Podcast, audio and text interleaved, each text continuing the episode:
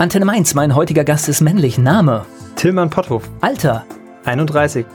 Geburtsort? Bad Schwalbach. Beruf? Softwareentwickler. Hobbys? Schlagzeug spielen, Politik. Gibt es sowas wie ein Lebensmotto? Eigentlich nicht. Am ehesten vielleicht noch ein Spruch, der total abgetroschen ist. Lebe jeden Tag so, als könnte es dein letzter sein. Es gab mal eine Rede von Steve Jobs, wo er den Unterschied erklärt hat zwischen jeden Tag so leben, als könnte es der letzte sein und jeden Tag so leben, als gäbe es keinen Morgen.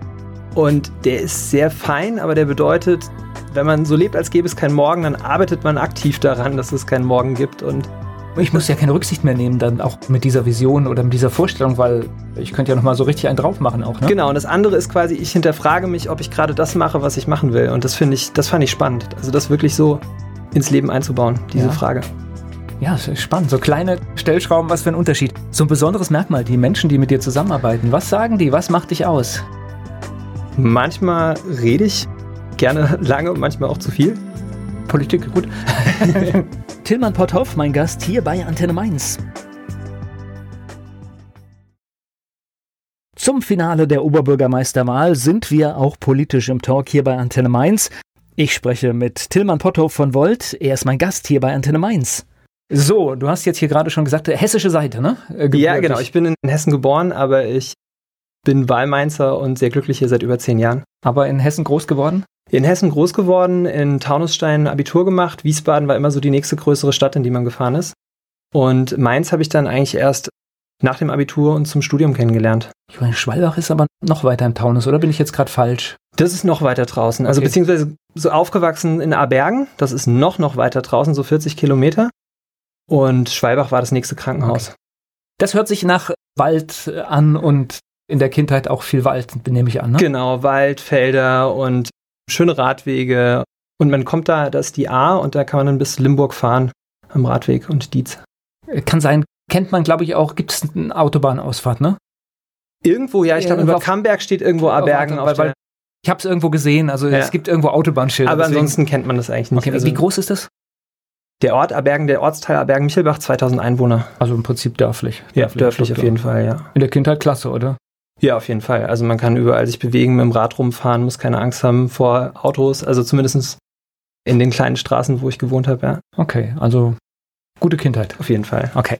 Kommen wir gleich zum Thema Schüler. Warst du ein guter Schüler? Ja, das ist eine schwierige Frage. Es gab immer, wenn mir Sachen Spaß gemacht haben, und das war gar nicht so fächerabhängig, dann hat es mir Spaß gemacht, mich in Dinge reinzufuchsen, also so Projektarbeiten. Gleichzeitig war es aber so, dass ich auch gerade was so disziplinierte Sachen anging, Hausaufgaben machen, war ich auch gerne mal faul. Also ich bin gut durchgekommen, ich habe irgendwie mein Abitur gemacht, aber meine Lehrer sind auch teilweise an manchmal meiner Faulheit verzweifelt. Ist gut und geärgert. War das jetzt gerade der Schwerpunkt auf gut oder auf durchgekommen? Gut durchgekommen. Also ich hatte zum Beispiel Politik, Wirtschaft, Leistungskurs, da habe ich auch eine gute Abiturnote gehabt, bin ich, es hat mir einfach Spaß gemacht, Politik hat mich da schon fasziniert. Und gleichzeitig mit Physik, ja, da habe ich immer irgendwie, hatte ich auch als Leistungskurs, da bin ich irgendwie so durchgekommen. Also, ja. Ich habe hier vor kurzem in der Sendung, da hat mir jemand eine tolle Antwort gegeben, die habe ich mir auch gemerkt. Ich war ein guter Schüler mit schlechten Leistungen. Ja, das, äh, das ist auch eine, eine spannende Interpretation. Nee, fand ich ganz gut. Jetzt höre ich aber auch schon, da war schon strukturiertes Arbeiten drin. Das heißt, warst du jemand, der relativ schnell klar wusste, wo das hingeht, beruflich dann? Nee, überhaupt nicht. Ich hatte lange vor, Musik zu studieren. Also Schlagzeug ist auch immer noch ein Hobby von mir. Und eigentlich so irgendwann während der so Schulbandzeit mit 14, 15 irgendwann dann noch eine eigene Band gegründet. Und da habe ich einfach gemerkt, dass das wahnsinnig ja, Spaß macht, also auch Musik wieder sich in ein Instrument reinzufuchsen. Und dann hatte ich den Plan, hier in Mainz Musik zu studieren. Okay. Warum verworfen? weil ich dann wiederum gemerkt habe, nach der Schule, während meiner Zivildienstzeit, also ich habe noch Zivildienst gemacht, und während dieser Zeit ist mir einfach aufgefallen, dass ich, dass ich nicht mit der nötigen Disziplin am Instrument dranbleibe. Also in dem Moment, wo das nicht mehr einfach nur Spaß war und ich spiele mit meiner Band und meinen Freunden, sondern wo ich wirklich dann mir Übungspläne gesetzt habe, ist dann auch schnell die Faszination verloren gegangen. Und dann habe ich mir was anderes gesucht. Naja, der Plan von Musik zu leben ist, glaube ich, ist einer der härtesten.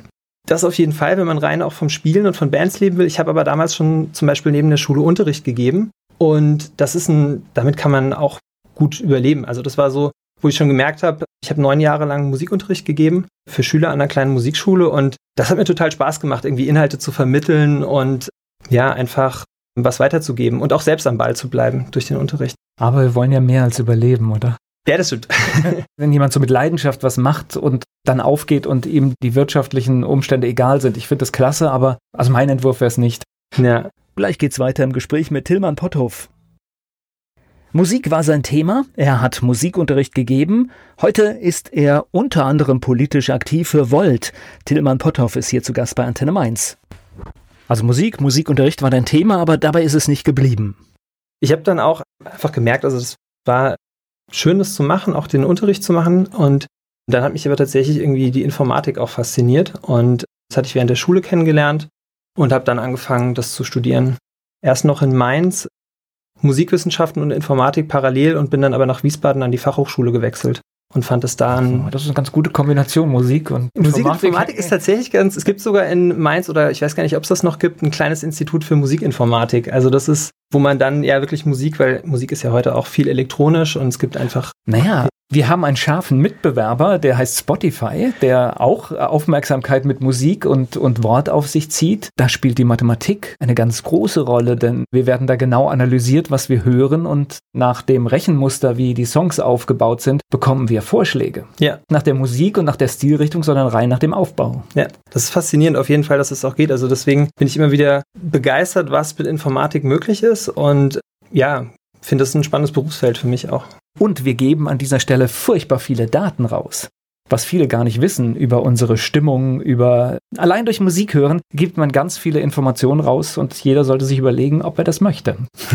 also klasse Anwendung, aber bei manchen Sachen sollten wir vorsichtig sein, weil wir heute nicht wissen, was morgen damit gemacht werden kann. Das stimmt. Bewegungsdaten ist auch ein Thema, das man bei Google Maps zum Beispiel einschalten kann, dass es einen die ganze Zeit trackt und man dann irgendwie Wochen später sieht, wo man langgelaufen ist. Ich kenne Leute, die finden das wahnsinnig faszinierend. Äh, ich habe das bei mir ausgeschaltet, weil ich das dann doch nicht preisgeben will, wo ich rumlaufe. Also ich hatte die Funktion tatsächlich gar nicht auf dem Schirm, bis ich irgendwann in einer fremden Stadt auf mein Display schaute und dort stand Rückweg zum Auto 15 Minuten. Und dann habe ich einen Moment überlegt, was da eigentlich gerade passiert ist und dann habe ich das gleiche gemacht, was du gemacht hast.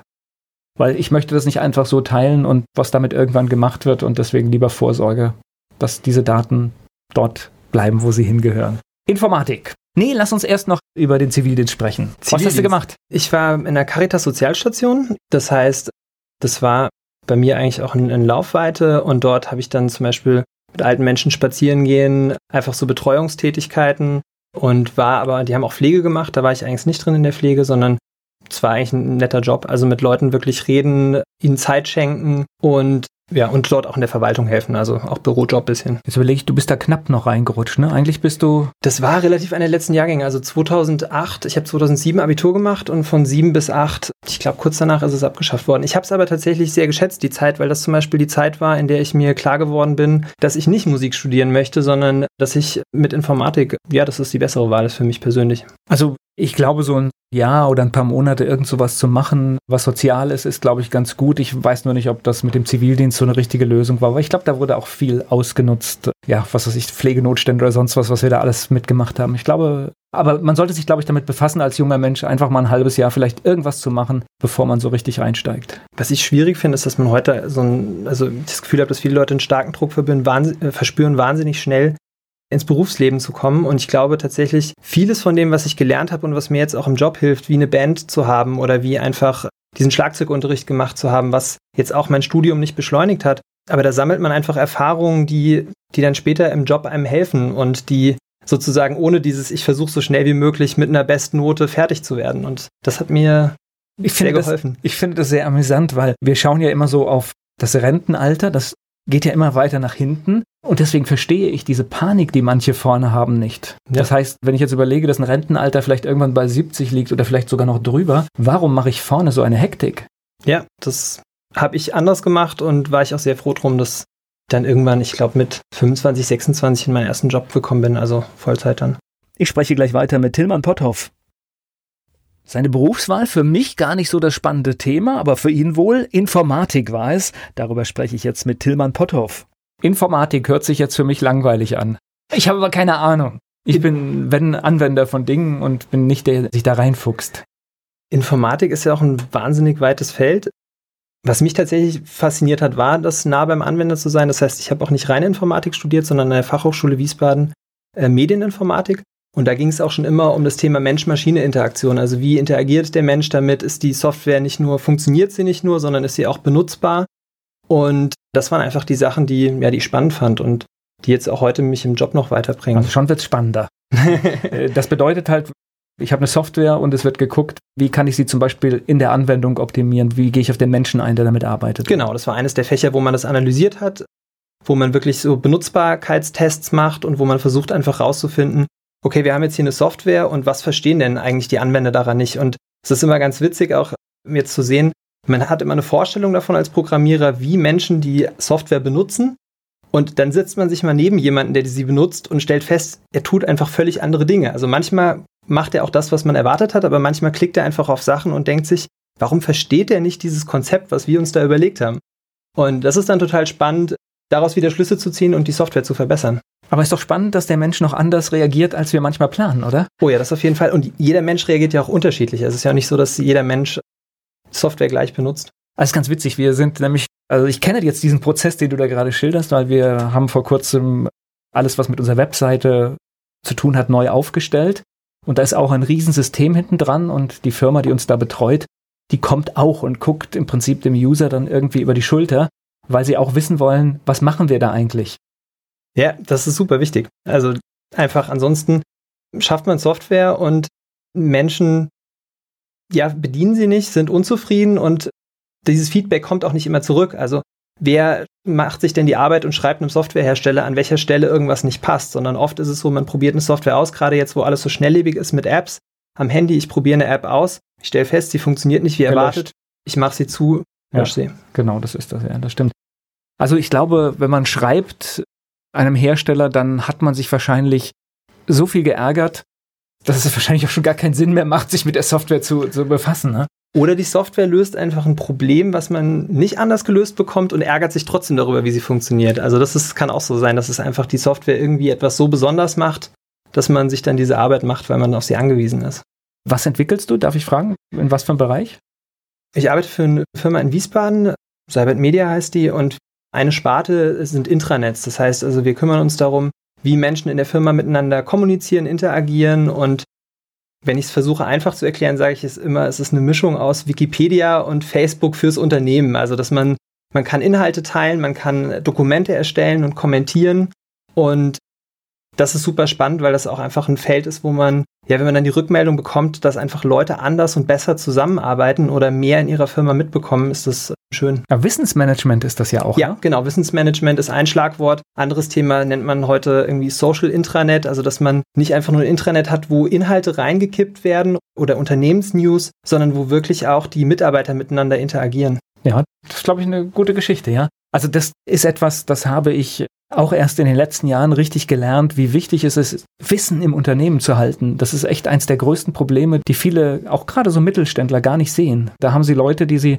jahrzehntelang im Betrieb haben, ausgebildet und dann ist eine wichtige Stelle weg und auf einmal merkt man, was für ein Wissen gerade mit diesen Menschen aus dem Unternehmen gegangen ist. Und deswegen ist es wichtig, dieses Wissen auch in Systemen zu dokumentieren. Das ist eine Sache, die das, die das einfach sehr gut macht. Und das andere ist auch einfach Sachen mitzubekommen. Also zum Beispiel, wenn man Außendienstmitarbeiter hat, wie kriegen die eigentlich mit, was gerade im Betrieb passiert? Und da haben wir so eine Art schwarzes Brett und da steht dann alles drin von Vertriebserfolgen über jemand hat Geburtstag, jemand hat einen Kuchen mitgebracht und das ist wie so ein kleines, so eine kleine Zeitleiste, wo immer die neuesten Informationen drinstehen. Okay, das heißt auch im Homeoffice bin ich dann trotzdem an den sozialen Interaktionen beteiligt. Richtig, ich kann jemandem gratulieren und wir haben einen Remote-Mitarbeiter, der in Süddeutschland sitzt, der hat hier sein Studium gemacht, ist dann aber zu seiner Familie und seinen Eltern gezogen und der fühlt sich trotzdem, also er schreibt regelmäßig auch Blogartikel bei uns intern und dann kriegt man einfach, also man merkt gar nicht, dass er so weit weg ist. Ich sag mal, das sind ja tolle Möglichkeiten, die wir auch nutzen sollten, weil das ist ja zum Beispiel auch, wenn wir jetzt diese Klimaproblematik sehen, ist es ja toll von jedem, der zu Hause arbeitet und der nicht unnötig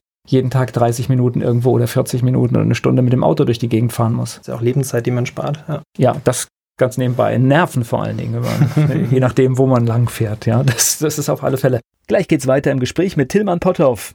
Tillmann Potthoff ist Informatiker und politisch aktiv bei Volt. Darüber spreche ich jetzt mit ihm. So, Politik ist schon gefallen hier ganz am Anfang. Das ist quasi ein Hobby, wobei ich jetzt glaube, es ist schon ein bisschen mehr als ein Hobby. Es ist mittlerweile mehr geworden als ein Hobby auf jeden Fall. Ich bin da tatsächlich reingestolpert. Politik interessiert mich schon immer, mein ganzes Leben. Aber jetzt so wirklich den Schritt, mich zu engagieren, auch in eine Partei einzutreten, damit habe ich wahnsinnig lange gewartet und, und einfach auch gezögert. Und letztes Jahr dann irgendwann bin ich über Volt gestolpert und habe einfach irgendwo gesehen, hey, das ist irgendwie, die arbeiten europäisch, länderübergreifend zusammen. Und das hat mich fasziniert, der Gedanke, weil, weil ich wirklich auch das Gefühl hatte, es, man diskutiert so oft in seinen nationalen Blasen. Die Deutschen haben irgendwie ihren eigenen Diskurs und dann findet in England ein eigener Diskurs statt und auf einmal tritt so ein Land aus. Das war wirklich ein Schock oder beziehungsweise hat den Austritt erklärt. Und der Brexit war so ein Moment für mich auch, wo ich gemerkt habe, oder auch die Wahl von Trump, wow, Dinge laufen einfach in eine komplett andere Richtung, als ich sie mir vorgestellt hätte. Und ja, und dann habe ich gesagt, okay, alles klar, was gibt es für Möglichkeiten, sich zu engagieren? Habe das dann nochmal sehr lange gewartet und abgewartet und irgendwann bin ich über Volt gestolpert und habe gemerkt, hey, länderübergreifend zusammenarbeiten ist eine gute Idee, sich auszutauschen, sich zu verstehen und trotzdem zu merken, man hat viele Gemeinsamkeiten und auch ähnliche Inhalte. Das heißt aber auch so ein bisschen, dass vor Volt in dem bisherigen Parteienspektrum für dich nichts dabei war? Nee, ich bin immer wählen gegangen. Ich habe auch immer. Nein, das ist ja eine andere, das ist eine andere Geschichte. Sich zu engagieren ist ja dann immer noch ein Schritt, ist ein Schritt weiter. Da brauche ich ja irgendwie eine Bindung zu einer Organisation. Und ich glaube, jeder kann das unterschreiben, dass egal welche, zu welcher Partei man sich hingezogen fühlt, es gibt immer irgendeine Kröte, die man schlucken muss, die einem eigentlich nicht passt. Und so ein Programm, wenn das 70, 80 Prozent Deckung hat, dann ist es, glaube ich, schon gut. Ich hatte so 2008, 2009 sehr viel Sympathien für die Piraten und habe auch immer mit dem Eintritt gespielt gedanklich und wollte das aber immer noch beobachten, weil das doch sehr durcheinander ging auch an vielen Stellen. Es gab ganz viele Sachen, die super waren. Ich fand vor allem, dass die Piraten ein Thema reingebracht haben in die Politik, wo ich wirklich gemerkt habe, auch als Informatiker damals, die großen Parteien haben keine Antworten auf die Herausforderungen, haben kaum Leute, die sich damit auskennen. Und deswegen fand ich die Piraten spannend. Aber irgendwann sind die Piraten dann ich glaube 2011, 12 nach einigen großen Erfolgen haben sie sich so zerstritten, dass ich auch gemerkt habe, okay, das ist da möchte ich nicht eintreten, weil das ist mir irgendwie nicht stabil genug so. Ich glaube, Sie sind auch über die eigene Transparenz gestolpert. Ja, das ist auch ein Punkt. Ich habe tatsächlich weil, das Gefühl, weil manchmal musst du halt auch um eine Position, also Parteien besprechen sich ja und kommen zu einer Position und das findet auch, glaube ich, zu Recht hinter verschlossenen Türen statt. Und erst wenn man die Position hat, geht man raus. Und ich glaube, das ist auch ein ganz guter Prozess. Ja, ich glaube, das ist tatsächlich ein missverstandener aus meiner Sicht missverstandener Transparenzbegriff. Transparenz heißt für mich, dass klar ist, wer und wie an Entscheidungen zum Beispiel mitgewirkt hat. Also dass klar ist, welche Leute haben da gesprochen, welche Argumente lagen auf dem Tisch, dass man nicht einfach nur sagt, das ist das Ergebnis, basta. Das ist ganz und das wichtig. kann ich aber auch in einem Ergebnis, kann ich das darstellen, ja, ja, wenn, auf jeden wenn ich Fall. das möchte. Ja. Genau, okay. oder auch wer, wer sind Geldgeber, also das ist jetzt bei Parteien, aber generell, also dass man einfach klar macht, wie ist eine Entscheidung zustande gekommen, was waren die Faktoren, die darauf Einfluss genommen haben aber dass man überall in jedes Hinterzimmer oder in jedes Zimmer einfach eine Kamera setzt und dann auch Menschen sich vielleicht nicht trauen, offen zu reden. Oder wenn sie Dinge sagen, sie nicht mehr zurücknehmen können. Das ist ja auch ein persönlicher Prozess manchmal, dass man sich mal streitet. Naja, ich glaube, das ist ja das Tolle an einer Demokratie oder früher an Volksparteien. Da war jemand, ich sag mal, im rechten Flügel und im linken Flügel und die mussten irgendeine Position zusammenfinden. Und wenn du dann nicht mehr die Freiheit hast, deine Meinung zu sagen in einem geschützten Raum, dann wird's halt, dann wird's schwierig, weil du, du zensierst Fall. dich im Kopf halt. Ja? ja, auf jeden Fall. Ja. Wobei Piraten, ich fand das auch sehr spannend, habe das beobachtet. Ich glaube, die hätten auch die Chance gehabt, gerade in dem digitalpolitischen Bereich vielen Parteien richtig was abzuschneiden. Das hätte, diese Chance hatten sie. Ja, und ich glaube, sie haben sie auch immer noch. Also die Piraten sind ja auch in Mainz zum Beispiel im Stadtrat und auch mit uns mit Volt in der Fraktion. Und was ich total spannend finde, ich glaube, die Piraten hatten einen riesen Einfluss auf die anderen Parteien. Also unabhängig davon, dass, die, dass sie jetzt im Moment gerade keine Landtagswahlen gewinnen, sehe ich aber, dass die Piraten einfach geschafft haben, dass Leute, die sich in diesem Bereich auskennen, in anderen Parteien auf einmal Gewicht bekommen haben. Also auf einmal haben alle Parteien gesucht, haben wir eigentlich Leute, die sich mit diesen Piratenthemen auskennen und die wurden auf einmal hervorgeholt und haben aber mittlerweile auch eine wichtigere Stimme, als sie 2010 noch hatten. Ja, und viele schaffen es immer noch in Talkshows im Fernsehen. Also das muss man auch anerkennen, ne? Es Ja. ist einfach so, weil scheinbar die Und sind aber viele auch mittlerweile in anderen Parteien gelandet, aber trotzdem, die Piraten haben damals einfach spannende Themen besetzt und tun es auch heute noch. Und gleich geht's weiter im Gespräch mit Tilman Potthoff. Politisch ist er aktiv in der jungen Partei Volt. Tilman Potthoff, mein Gast hier bei Antenne Mainz. Genau, aber wir waren, glaube ich, bei. Wir sind jetzt gerade bei der europäischen Vernetzung quasi, ja. Genau, und, und das war tatsächlich spannend, einfach zu merken, ich, ich kann mit Leuten schreiben, so, man diskutiert länderübergreifend. Das könnte man bei Facebook, Twitter auch, aber ich habe es einfach nie so offen und ähm, auch gleichzeitig wieder in einem geschützten Raum erlebt, weil tatsächlich diese Plattform ist nur für Volt-Mitglieder und dort hat man einerseits einen geschützten Raum für Debatten, aber gleichzeitig einen internationalen Austausch. Und das fand ich, ja, das hat mich begeistert.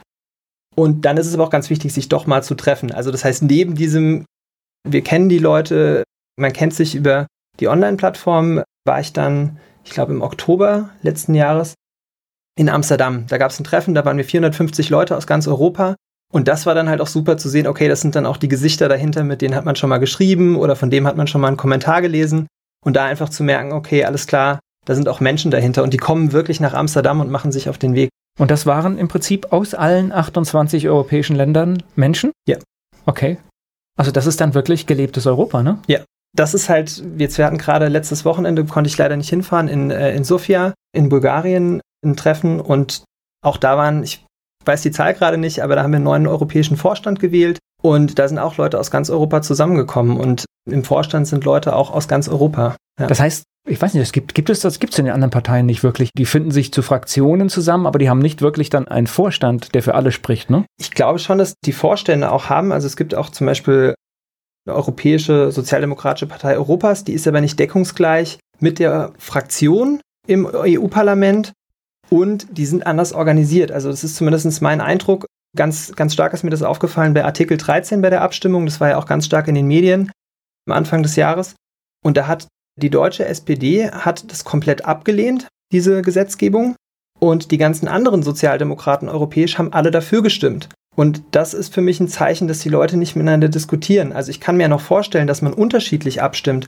Aber wenn wirklich ein Land national komplett dagegen stimmt und alle anderen dafür, dann hat es da für mich keinen Diskurs gegeben. Ja, hört sich für mich schlüssig an. Das ist, ist Volt dann eine junge Bewegung? Ja, eine junge und auch von, also jung heißt nicht, dass wir nur junge Leute sind, aber ich denke schon auch durch die Art und Weise, wie wir uns verbreitet haben, viel über Social Media, sind wir einfach ganz stark so im Bereich von, ich würde sagen, 20 bis 35.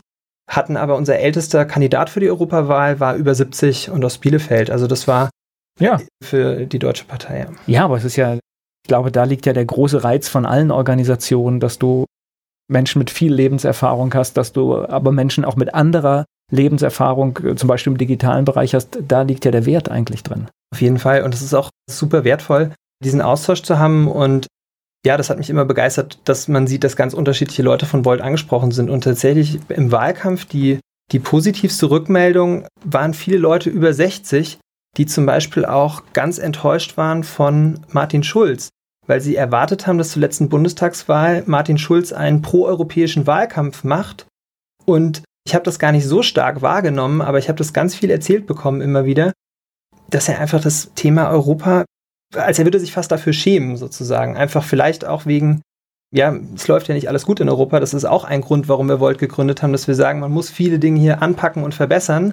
Aber nicht mit Angst, sondern mit einer Vision. Immer gerne auch mal schauen, wo kommen wir her. Also das heißt, ich finde, das Europa so wie es ist, da gibt es mit Sicherheit viel zu reformieren. Aber ich glaube, es möchte keiner die Zeit der 60er oder 70er Jahre mit den Grenzen wieder haben. Ja, oder die Zeit, die Jahrhunderte davor. Also ja, das, das ist, davon wollen wir gar nicht reden, ja. Nee. Also das heißt, wir sollten alles tun, dieses zu Recht auch Friedensprojekt auch entsprechend zu entwickeln und schauen, dass das auch noch viel mehr Jahrzehnte Frieden stabilisiert und bringt. Also ja.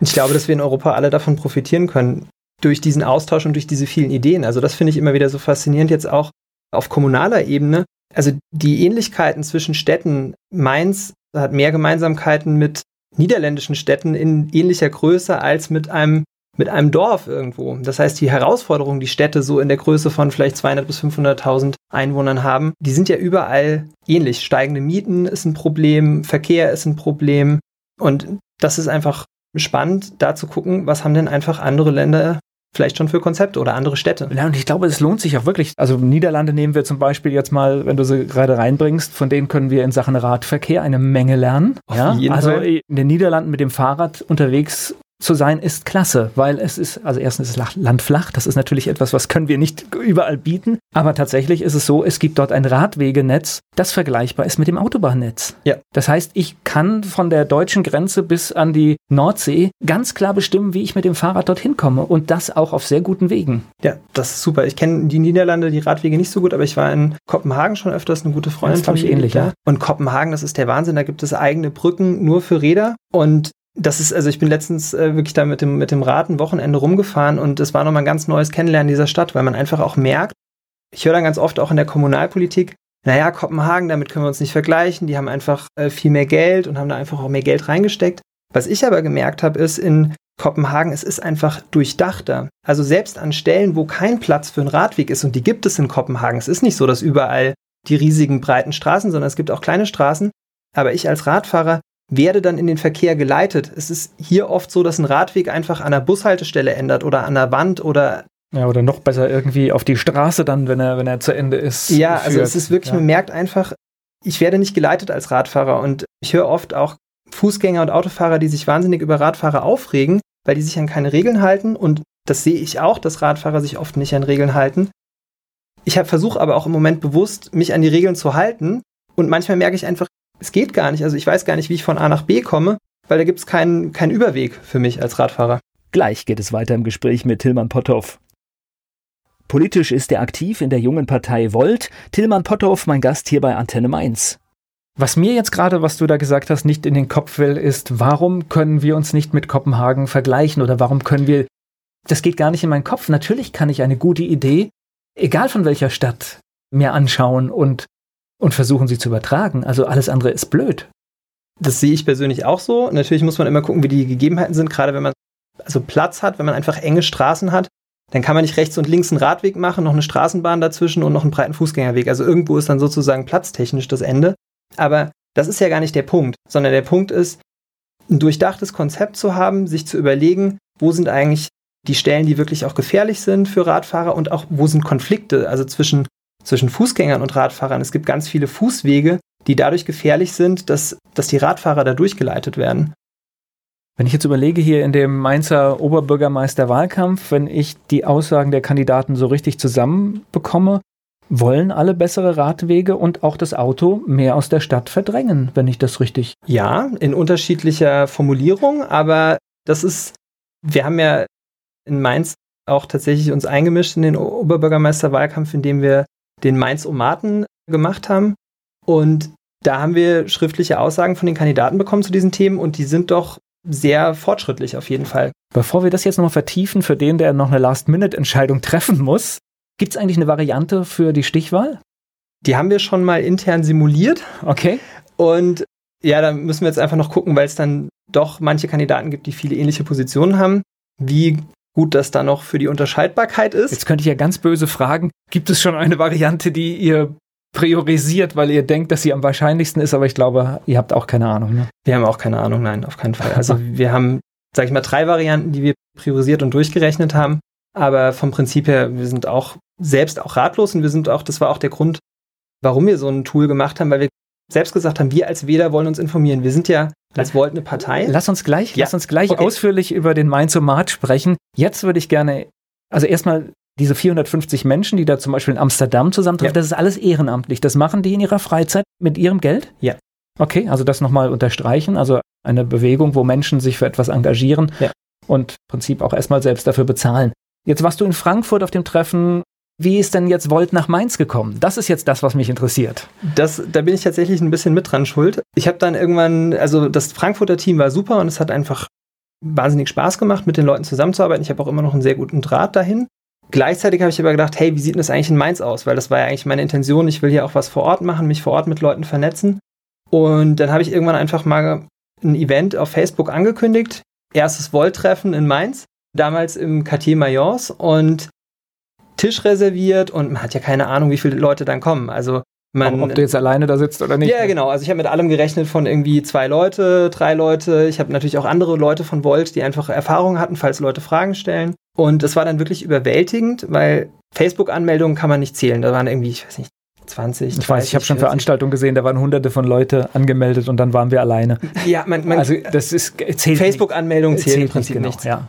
Und auf einmal standen da wirklich über 20 Interessenten im Quartier Mayors. Und ich war zu zweit mit einem anderen erfahrenen Volter und wir haben uns dann jeder quasi einen Tisch genommen mit zehn Leuten, die Fragen gestellt haben und die einfach wissen wollten, was ist Volt, warum gibt's das, was macht ihr? Und ja, und das war wirklich Wahnsinn. Also da habe ich gemerkt, okay, da habe ich anscheinend mit diesem, also Volt hat da irgendwo einen Nerv getroffen.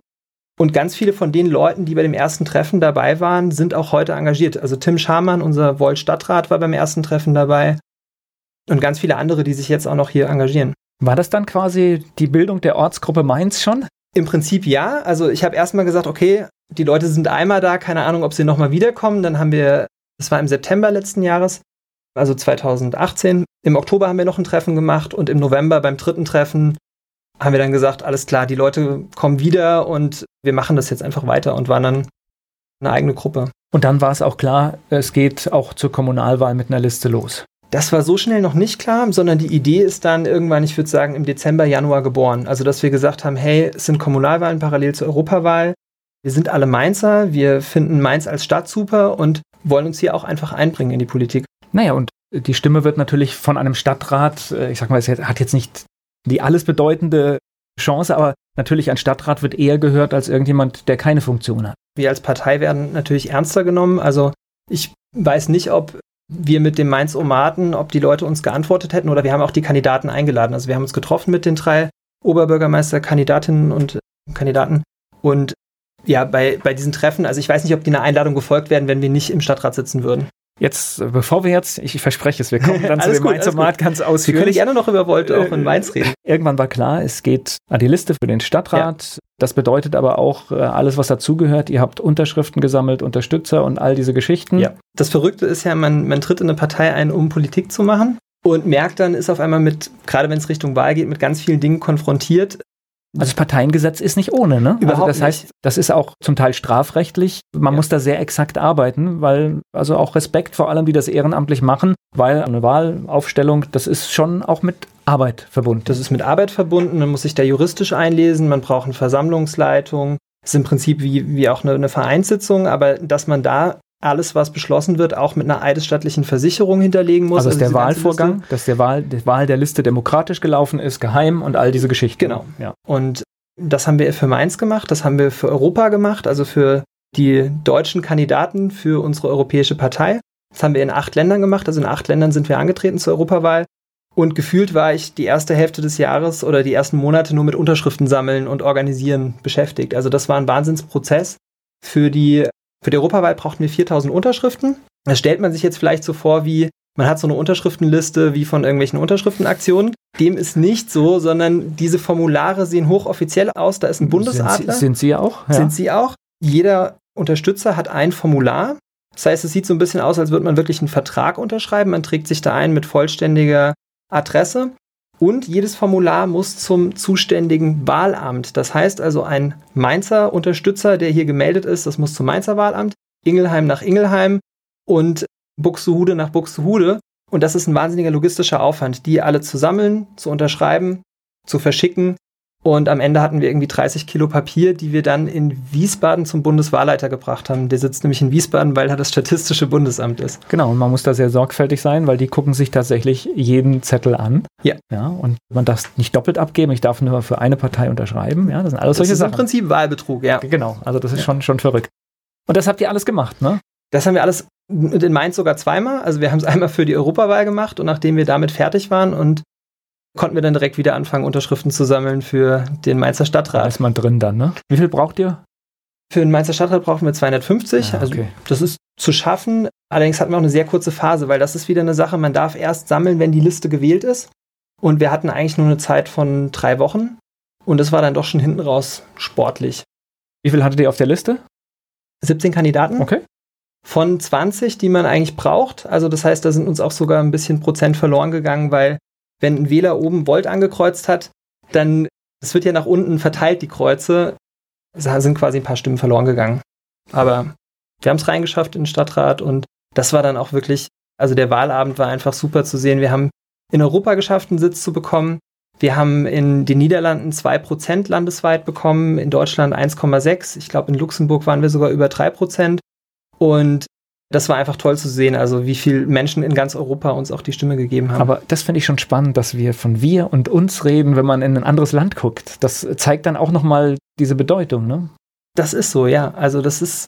Weil ich sag mal jetzt jemand, der in der CDU ist und dann guckt der nach Österreich, dann ja, ÖVP gut, hat gewonnen, aber hat keine emotionale Bedeutung, glaube ich. Auf jeden Fall. Ja? Also das ist wir treten ja auch nicht nur in Deutschland zu Kommunalwahlen an. Wir sind in, ich glaube, in Belgien hatten wir schon in drei Gemeinden äh, sind wir zu Kommunalwahlen angetreten. Wir treten jetzt bald in, in Sofia auch an.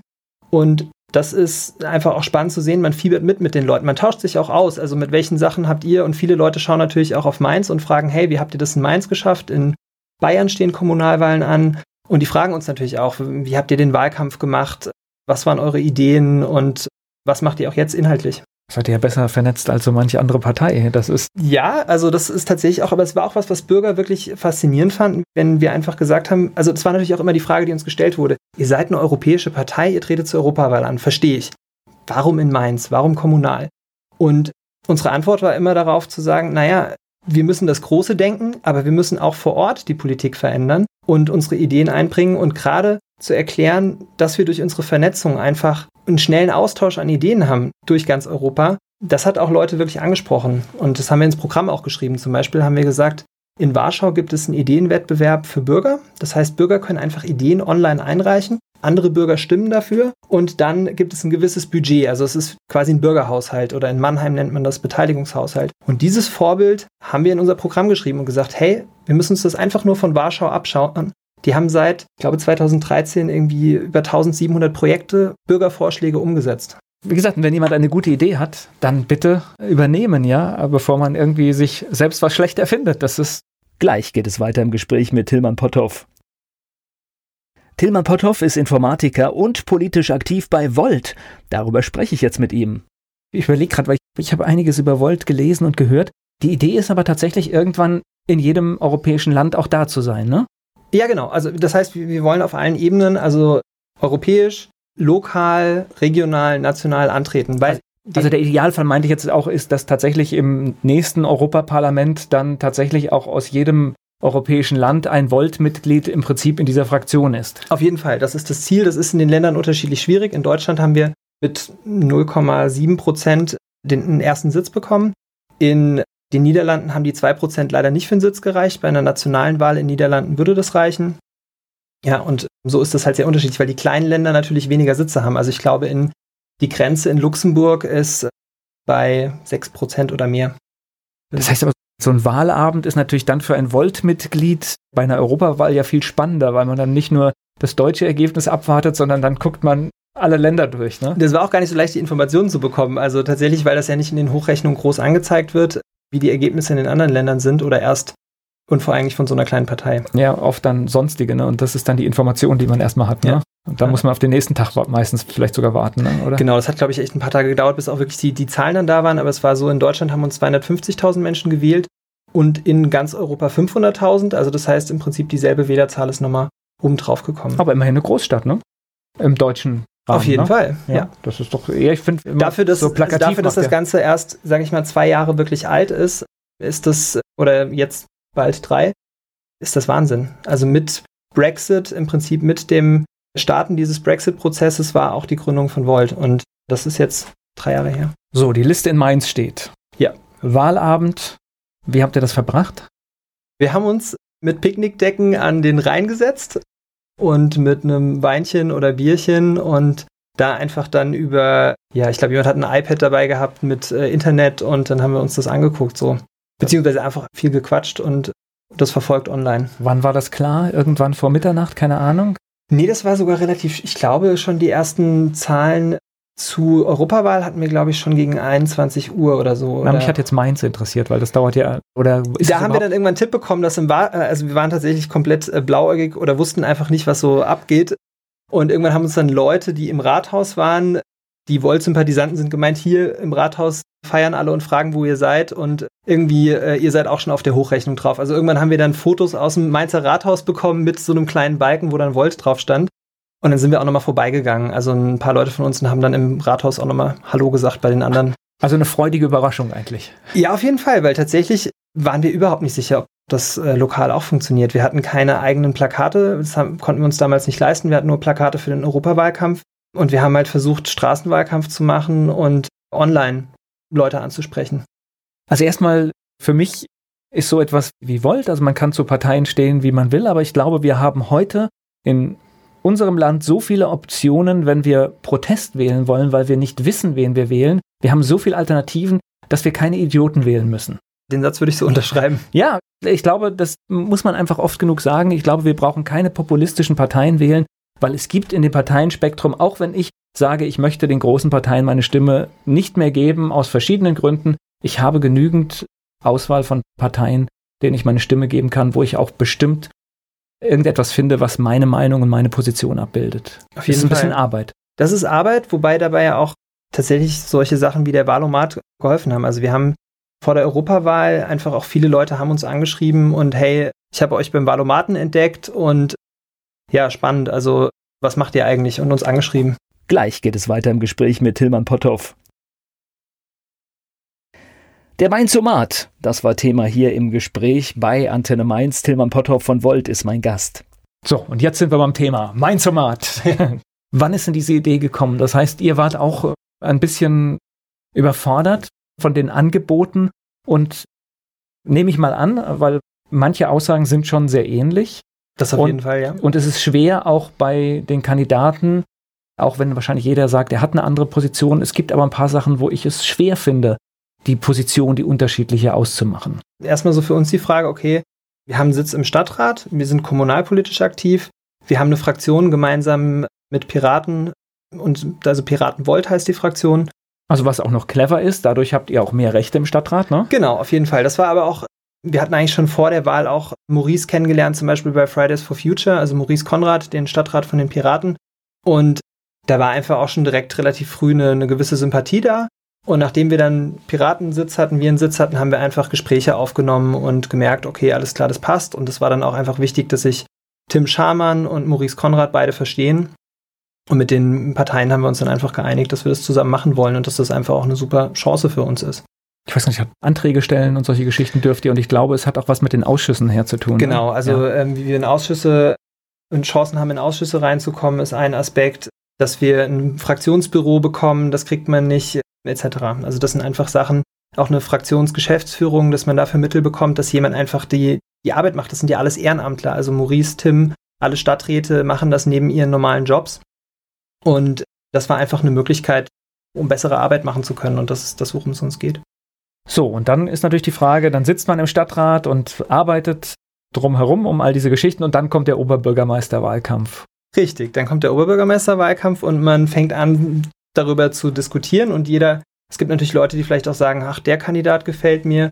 Und wir haben aber relativ schnell bei Volt gemerkt, wir haben verschiedene Argumente für verschiedene Kandidaten und Kandidatinnen und haben dann einfach gesagt, okay, es macht für uns keinen Sinn, jetzt jemanden zu unterstützen und zu sagen, das ist unser Kandidat, unabhängig davon, ob die Kandidaten das überhaupt gewollt hätten, dass wir sie unterstützen. Aber das war einfach so eine Erkenntnis, wo wir gemerkt haben, wir können uns da nicht einigen und wir wissen auch noch zu wenig über die Leute. Und die erste Idee war, wir laden die mal ein.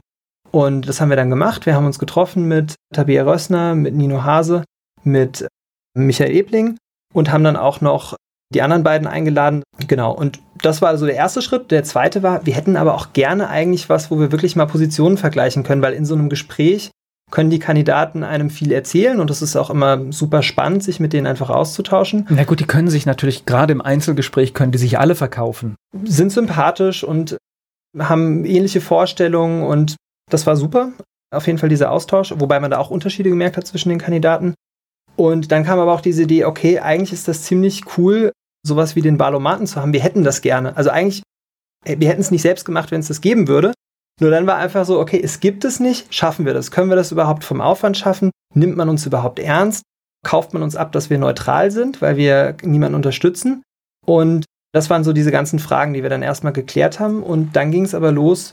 Wir versuchen das einfach mal. Wir sammeln Thesen, wir versuchen die zu formulieren. Da haben wir wahnsinnig lange auch dran gefeilt, weil wenn ich jetzt zum Beispiel eine These habe, wir brauchen günstigere Mieten in Mainz, da sagt keiner nein. Und das war ein sehr schwieriger Prozess zu gucken, dass man die Fragen so stellt, dass es trotzdem noch eine Unterscheidbarkeit zwischen den Kandidaten gibt. Es gibt auch unterschiedliche Meinungen darüber, wie gut uns das gelungen ist. Aber das war so der erste Schritt, diese ganzen Thesen aufzustellen. Der zweite Schritt war, wir haben dann eine Umfrage gemacht, welche Thesen wir am stärksten gewichten wollen oder welche Thesen wir reinnehmen wollen. Und dann haben wir es rausgeschickt an die Kandidaten. Und dann haben wir gehofft, dass wir eine Antwort kriegen. Und habt ihr? Haben wir bekommen, hat unterschiedlich lange gedauert und. Wer war der Erste? Wollen wir es verraten? Nee. okay. Das möchte ich nicht machen. okay. Ähm, also wir haben auch bei den Treffen schon mit, äh, mit Kandidaten drüber gesprochen. Die haben gesagt, hey, coole Idee. Da haben wir zum Beispiel, das kann ich sagen, einfach auch mal gefragt, was meinten ihr, wie viel man schaffen kann? Und dann war, hieß es so, ja, 20, 30 kann man schaffen, weil wenn der echte, also der große Valomat, der schickt 90 Thesen raus und siebt dann nochmal das Ganze auf 36 Thesen. Das, das können wir nicht machen. Also wenn wir da irgendwie, es war auch irgendwie vier Wochen vor der Wahl, wenn wir da 90 Thesen rausschicken, ja, dann kriegen wir keine Antwort. Das, das stimmt. Und ich meine, beim Valomat ist ja äh, letztendlich wegen der Kritik ist ja das Gleiche. Das heißt, der Valomat nimmt mir ja auch nicht die Wahlentscheidung ab, sondern er gibt mir eine Richtung, wo meine Positionen eigentlich weitestmöglich irgendwie behandelt werden. Ich muss immer noch selbst die Entscheidung treffen. Und das es gibt manchmal, wichtig. Äh, also ich habe das so, dass ich manchmal irritiert bin, was dann in den drei meist Übereinstimmungen, was da für Parteien drin stehen. Da steht auch manchmal eine Partei drin, die würde ich im Lebtag nicht wählen. Ja. Ja, das ist, das ist ganz entscheidend. Das haben wir auch deswegen wirklich fett nochmal reingeschrieben und haben auch auf Social Media immer darauf hingewiesen, immer die Begründung auch der Kandidaten lesen und das nur als Informationswerkzeug nehmen. Das heißt, das ist eine Quelle, genauso wie man sich Interviews durchlesen kann, anschauen kann. Was ich auch empfehlen kann, ist auf Podiumsdiskussionen gehen, dass man einfach die Kandidaten auch mal erlebt.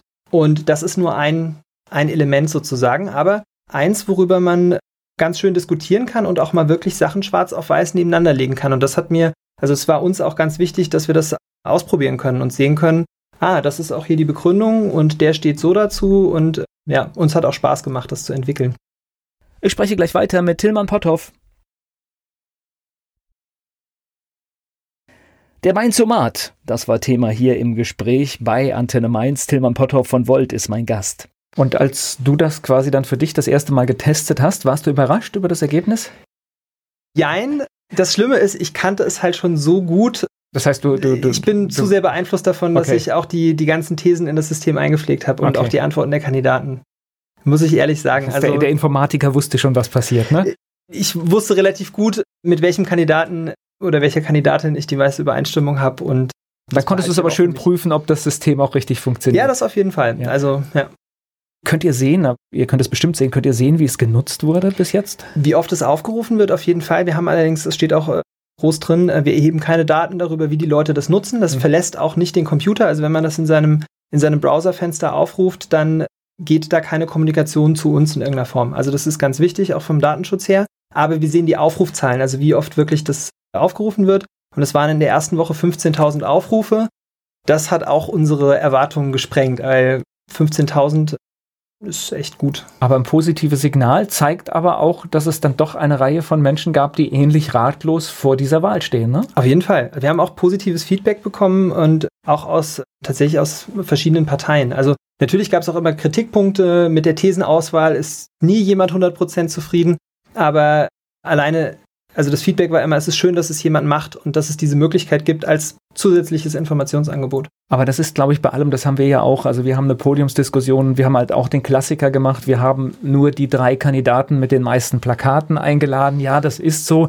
Aber das ist dann auch irgendwann eine redaktionelle Entscheidung, weil wenn du 60 Minuten hast und dann sitzen fünf Leute da, dann hat das nachher keinen Nährwert mehr. Und das sind halt Entscheidungen, dafür sind auch Redaktionen da und da muss man auch dann dazu stehen, dass man es so macht. Die anderen Kandidaten, die jetzt in dieser Diskussionsrunde bei uns nicht dabei waren, die haben ausreichend Platz an anderen Stellen bekommen. Also deswegen, den Ausgleich gibt es da schon. Das sieht so eine Redaktion. Aber du musst irgendwo eine Entscheidung treffen und das ist auch bei den Thesen so. Ja, ja. bei den Thesen. Und da waren wir aber froh, dass wirklich alle Kandidaten mitgemacht haben. Wir haben alle fünf im Mainz-Format drin. Also falls jemand den Mainz-Format noch nicht gemacht hat. Ich kann besonders viele Antworten. Ich habe mich besonders gefreut, dass auch Martin Erhardt mitgemacht hat, weil da natürlich auch witzige Antworten dabei sind und er manchmal einfach ja auch querdenkt sozusagen und äh, witzige Vorschläge hat.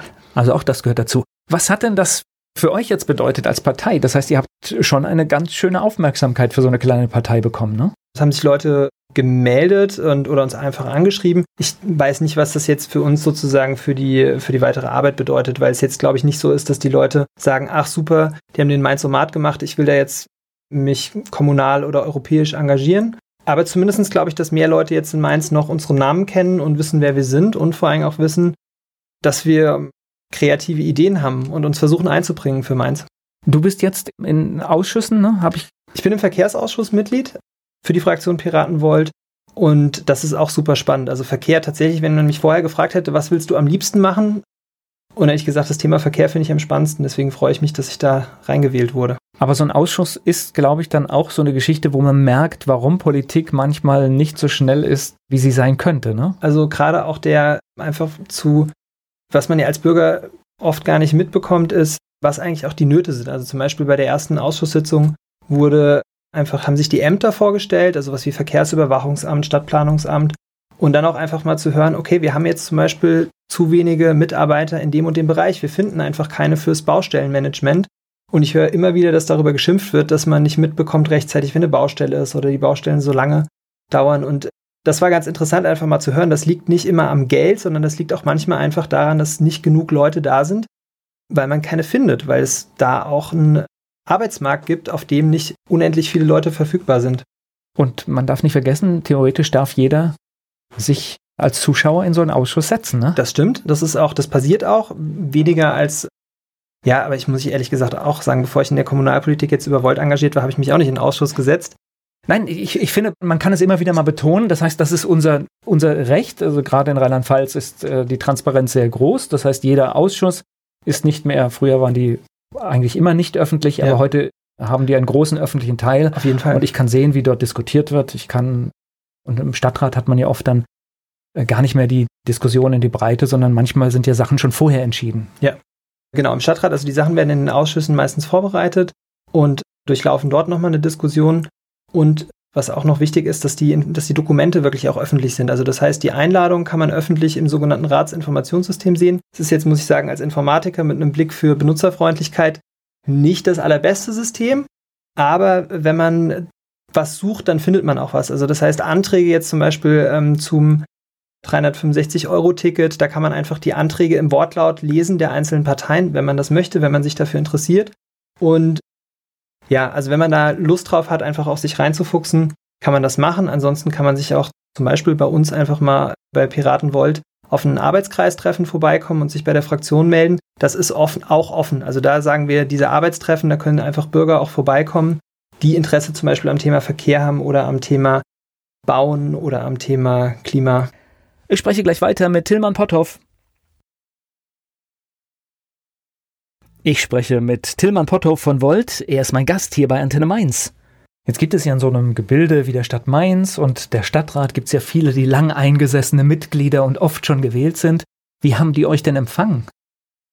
Das kann ich gar nicht so genau. Also das sind einfach unterschiedliche Reaktionen und da das kann ich nicht pauschal beantworten, muss ich ehrlich sagen. Es gibt Leute, die höflich sind oder freundlich sind, auch freundlich interessiert, also, so wie wo, im Leben, ja. Wo kommt ihr denn her? Was macht ihr? Und auch gerade am Wahlabend, wir waren ja dann wirklich im Rathaus und haben uns dann mit Leuten von den Grünen oder auch von der SPD unterhalten und da ist ein freundliches Interesse da. Natürlich gibt es aber auch Situationen oder wenn man dann anders abstimmt, als das andere Parteien machen, wird dann auch mal geschimpft oder heißt es dann, mal sehen, wie die sich hier wirklich in Mainz engagieren und so weiter. Also das ist, das ist sehr unterschiedlich. Das ist auch persönlich unterschiedlich. Das kann man auch nicht über Parteigrenzen hinweg sagen, sondern es gibt Leute, die also finden das Menschen. doof. Ja, Menschen. Es gibt Leute, die es doof finden, dass da jetzt ein Sitz sozusagen an eine andere Partei gegangen ist als an die eigene. Nehmen wir einfach mal so hin. Aber ja. ist ja das Recht. Darf ja jeder so empfinden, wie er das möchte. Genau, das ist ja das Schöne an der Fall. Sache. Das, jetzt äh, habt ihr euren Fraktionspartner, die Piraten, mit Maurice gerade schon erwähnt.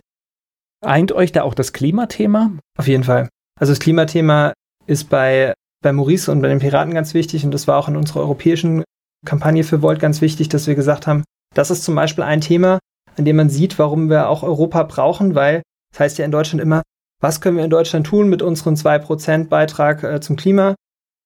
Je größer wir denken und je größer wir handeln, desto mehr können wir auch machen. Wir können in Deutschland ganz viel machen. Also diese 2% sind auch unser Beitrag und jeder muss vor seiner eigenen Haustür kehren. Aber wenn wir es europäisch lösen und europäische Lösungen finden, haben wir einen viel größeren Hebel. Das stimmt, aber ich habe jetzt, das ist etwas, was ich aus dem Oberbürgermeisterwahlkampf mitnehme. Wir hatten da auch ein bisschen einen Wettbewerb durch die Kandidatensituation, was man auch vor Ort tatsächlich machen kann. Das ist zum ersten Mal, dass ich sowas kontrovers diskutiert gehört habe. Das stimmt, ja. Also das ist insofern, war das vielleicht, dass hier fünf Kandidaten angetreten sind, ganz gut und Tilman Potthoff, mein Gast hier bei Antenne Mainz. Ich spreche mit Tilman Potthoff von Volt, er ist mein Gast hier bei Antenne Mainz. Jetzt gibt es ja in so einem Gebilde wie der Stadt Mainz und der Stadtrat gibt es ja viele, die lang eingesessene Mitglieder und oft schon gewählt sind. Wie haben die euch denn empfangen? Das kann ich gar nicht so genau. Also das sind einfach unterschiedliche Reaktionen und da das kann ich nicht pauschal beantworten, muss ich ehrlich sagen. Es gibt Leute, die höflich sind oder freundlich sind, auch freundlich interessiert, also, so wie wo, im Leben, ja. Wo kommt ihr denn her? Was macht ihr? Und auch gerade am Wahlabend, wir waren ja dann wirklich im Rathaus und haben uns dann mit Leuten von den Grünen oder auch von der SPD unterhalten und da ist ein freundliches Interesse da. Natürlich gibt es aber auch Situationen oder wenn man dann anders abstimmt, als das andere Parteien machen, wird dann auch mal geschimpft oder heißt es dann, mal sehen, wie die sich hier wirklich in Mainz engagieren und so weiter. Also das ist, das ist sehr unterschiedlich. Das ist auch persönlich unterschiedlich. Das kann man auch nicht über Parteigrenzen hinweg sagen, sondern es gibt Leute, die also finden das Menschen. doof. Ja, Menschen. Es gibt Leute, die es doof finden, dass da jetzt ein Sitz sozusagen an eine andere Partei gegangen ist als an die eigene. Nehmen wir einfach mal so hin. Ja. Aber ist ja das Recht. Darf ja jeder so empfinden, wie er das möchte. Genau, das ist ja das Schöne an der Fall. Sache. Dass jetzt äh, habt ihr euren Fraktionspartner, die Piraten, mit Maurice gerade schon erwähnt. Eint euch da auch das Klimathema? Auf jeden Fall. Also das Klimathema ist bei, bei Maurice und bei den Piraten ganz wichtig und das war auch in unserer europäischen Kampagne für Volt ganz wichtig, dass wir gesagt haben, das ist zum Beispiel ein Thema, an dem man sieht, warum wir auch Europa brauchen, weil das heißt ja in Deutschland immer, was können wir in Deutschland tun mit unserem 2% Beitrag äh, zum Klima? Je größer wir denken und je größer wir handeln, desto mehr können wir auch machen. Wir können in Deutschland ganz viel machen. Also diese 2% sind auch unser Beitrag und jeder muss vor seiner eigenen Haustür kehren. Aber wenn wir es europäisch lösen und europäische Lösungen finden, haben wir einen viel größeren Hebel. Das stimmt, aber ich habe jetzt, das ist etwas, was ich aus dem Oberbürgermeisterwahlkampf mitnehme. Wir hatten da auch ein bisschen einen Wettbewerb durch die Kandidatensituation, was man auch vor Ort tatsächlich machen kann. Das ist zum ersten Mal, dass ich sowas kontrovers diskutiert gehört habe. Das stimmt, ja. Also das ist insofern, war das vielleicht, dass hier fünf Kandidaten angetreten sind, ganz gut und da ist so ein bisschen ein Wettbewerb und jetzt wollen wir einfach mal schauen, wie das ausgeht und was dann auch in den nächsten acht Jahren tatsächlich umgesetzt wird. Das ist ja eigentlich immer das Entscheidende. Ja, und das ist acht Jahre sind eine lange Zeit. Das heißt, diese Wahl ist auch einfach wahnsinnig wichtig für die Stadt Mainz. Das heißt, wir wählen einen Mann oder eine Frau in dieses Amt, die in Mainz sehr viel gestalten kann. Ja, und ihr habt dann ja auch äh, zumindest mal noch äh, gute vier Jahre dann mit dem, oder ihr. Viereinhalb Jahre auf jeden Fall. Ja. Und äh, da sind wir auch gespannt drauf. Vor allem sind wir auch gespannt auf die Frage, die auch im Mainz-Mat mit drin waren, feste Mehrheiten oder wechselnde Mehrheiten. Das ist natürlich keine Entscheidung der zukünftigen Oberbürgermeisterin oder des Oberbürgermeisters. Und wir finden es aber interessant sozusagen natürlich auch aus unserer Perspektive, wie weit ist es denn möglich, Ideen einzubringen? Also inwieweit wird denn vielleicht auch eine Idee, die Volt einbringt, in den Stadtrat aufgegriffen oder die andere Parteien einbringen? Und da bin ich sehr gespannt drauf, wie das dann den wie Stadtrat es weitergeht. Lebt. Aber eine kleine Erfahrung habt ihr ja schon, oder? Inwiefern? Naja, ihr habt ja jetzt schon ein paar so, Sitzungen gesehen. Ja, klar, genau. Wir haben natürlich uns immer überlegt, wir haben auch schon Anträge eingebracht und wir haben natürlich auch schon gesehen, ja, wie abgestimmt wird, wie teilweise, also beim Klimanotstand, das war sehr schön zu sehen, dass da über Parteigrenzen hinweg äh, zusammengearbeitet wurde. Bei anderen Anträgen merkt man, dass es doch jetzt gerade auch mit, je näher die Oberbürgermeisterwahl kommt, dass dann doch wieder alle versuchen, sich zu profilieren. Das ist in der Wahlkampfzeit so. Wobei ich erlebe das oft, wenn man so beobachtet, es ist einfach, sowas wie Klimanotstand zu beschließen, aber die Konsequenzen aus einem solchen Beschluss dann zu tragen, äh, das sind ja oft die Sachen, wo es dann, ja, oft scheitert. Also da gab es auch direkt ein Beispiel, wo wir nicht ganz happy mit waren. Es gab bei der Klimanotstandssitzung einen Vortrag, wo es darum ging, wie, wie im Prinzip Klima simuliert wird für Änderungen, für bauliche Veränderungen und das hat viele Leute begeistert, dieser Vortrag. Und Maurice Konrad hat einen Antrag eingebracht für Piratenvolt, dass man das zum Beispiel für die Ludwigstraße mit berücksichtigt. Und das ging dann aber doch irgendwie alles zu schnell. Also da gab es dann Leute, die dafür gestimmt haben. Ich glaube 20 Stadtratskandidaten von 50 Anwesenden. Aber andere Leute haben gesagt, das können wir jetzt nicht einfach machen. Also sozusagen das direkt umzusetzen und vielleicht sowas mit einzunehmen, dass man in diesen Architekturwettbewerb überlegt, wie wirkt sich ein Bauentwurf für die Ludwigstraße auf das Klima aus? Das ging dann doch zu weit. Okay, aber ich finde ja mal so 20 Stimmen für so die erste Geschichte dann. Die, und auch über Parteigrenzen hinweg. Also ja. wir haben aus weiß nicht mehr genau, welche Parteien alle mitgestimmt haben. Ja, wollen wir jetzt auch gar nicht vertiefen, genau. aber, aber das zeigt ja durchaus, ich meine, das ist ja jetzt ja nicht so weit weg davon, dass ein Antrag vielleicht auch mal eine Mehrheit bekommen kann. Für einen spontanen Antrag war das schon ziemlich gut mit den 20 Stimmen. Für dich jetzt äh, Volt deine politische Heimat? Auch persönlich, also ich habe natürlich lernt man einfach auch viele Menschen kennen und schließt auch Freundschaften mit Menschen und ja, also das das ist erstmal für sehr sehr lange Zeit werde ich da bleiben und da mitgestalten, weil das einfach Spaß macht und das äh, sich gut anfühlt. Ja, das ist doch eine tolle Aussage, dass das Engagement da ist und ich bin gespannt, wir werden das beobachten. Tilman Potthoff, mein Gast hier bei Antenne Mainz. Tilman Potthoff ist hier stark für Volt in Mainz verantwortlich. Er hat die Partei im Prinzip auch so ein bisschen mit nach Mainz gebracht. Darüber haben wir gesprochen. Aber lass uns auch noch mal über ein ganz anderes Thema sprechen, das hier schon gefallen ist. Du hast auch mit Musik was zu tun. Genau, ich habe noch eine Band und die Band heißt Day Out. Wir sind so kommen aus dem Raum Mainz-Wiesbaden, spielen hier immer mal kleinere Konzerte, waren jetzt dieses Jahr auch zum Beispiel auf dem Rockfield Open Air drüben an der Reduit. Und wir haben eine neue CD aufgenommen, die bald rauskommt. Und Rockfield, äh, das heißt auch, das ist das Genre. Das ist Rockmusik und bisschen Punk-Einfluss, ja. Wir haben vorhin in der Geschichte so ein bisschen erzählt, du warst zuerst in der Gruppe Frankfurt von Volt und hast das Ganze dann auch nach Mainz gebracht. Jetzt würde mich aber interessieren, dadurch, dass wir ja ein Sendegebiet haben, das ähm, neben dem Rhein-Main-Gebiet auf dem digitalen Weg auf den alten UKW-Frequenzen Mainz und Wiesbaden im Prinzip so ein bisschen verbindet. Wie, wie sieht es denn in Wiesbaden aus? Gibt es da auch eine, eine Gruppe von Volt? Genau, nachdem es in Mainz losging, und wir in Mainz hier ein Team aufgebaut haben, haben wir dann auch einfach relativ schnell in Wiesbaden angefangen, Treffen zu organisieren und waren dann eigentlich bis nach der Wahl ein Doppelstädte-Team, was es auch so innerhalb von Volt noch nicht gab, aber die Städte Mainz, Wiesbaden sind einfach so nah beieinander, dass wir gesagt haben, es macht Sinn, einfach in beiden Städten was zu organisieren. Und wir haben in beiden Städten Infostände gemacht, Wahlkampf gemacht und haben aber mittlerweile in beiden Städten so viele Mitglieder, dass wir jetzt eigenständig arbeiten, aber immer uns noch viel austauschen. Zum Beispiel haben wir Rhein Cleanup gemacht. Das war diese Aktion, den Rhein zu säubern von Müll. Müll zusammen, das haben wir natürlich zusammen gemacht. Tillmann Potthoff ist mein Gast hier bei Antenne Mainz und ich spreche gleich mit ihm weiter. Unseren kleinen Fragebogen gibt es auch für Tillmann Potthoff von der Partei Volt. Er ist mein Gast hier bei Antenne Mainz. Dein Lieblingsplatz in Mainz? Am Rhein. Am Rhein auf den Stufen sitzen und den Schiffen zuschauen. Mainz ist für dich? Heimat, Wahlheimat. Und Wiesbaden? Arbeitsort. Dein Ausgehtipp in Mainz? Ich mag das Kavo ganz gerne. Fleischwurst mit Senf oder Handkäse mit Musik? Ich bin Vegetarier, also Handkäse. Hast du sowas wie einen Spitznamen? Till. Der peinlichste Song in deiner Musiksammlung? Das ist eine schwere Frage. Mike Krüger und es geht um. ja, ja, ich höre. Lied über Banknoten fälschen und nachmachen. Das ist ein ganz schrecklicher Song, den ich über einen Freund kennengelernt habe und irgendwann hatte ich ihn als Ohrwurm. Und irgendwie ist er in meiner Musiksammlung gelandet. Der Refrain, er zitiert einfach einen Gesetzestext und hat den als Refrain gemacht. Suche ich mal raus, muss ich jetzt auch mal hören. Fastnachtsfan oder Fastnachtsmuffel? Ich mach's manchmal mit, aber eigentlich Muffel. Was muss ein echter Mainzer mal gemacht haben? Marktfrühstück. Mainz 05 ist für dich. Ein Ort, wo ein sehr guter internationaler Trainer herkommt. Welche berühmte Persönlichkeit möchtest du mal treffen? Ich glaube, als Jugendlicher hätte ich gesagt, den, den Schlagzeuger der Red Hot Chili Peppers. Und heute, es gibt einige Kabarettisten, die ich total spannend finde. Georg Schramm, Serdar Mundschuh vielleicht noch. Der ist sehr kontrovers und ich finde nicht alles gut, was er macht, aber er ist eine spannende Persönlichkeit.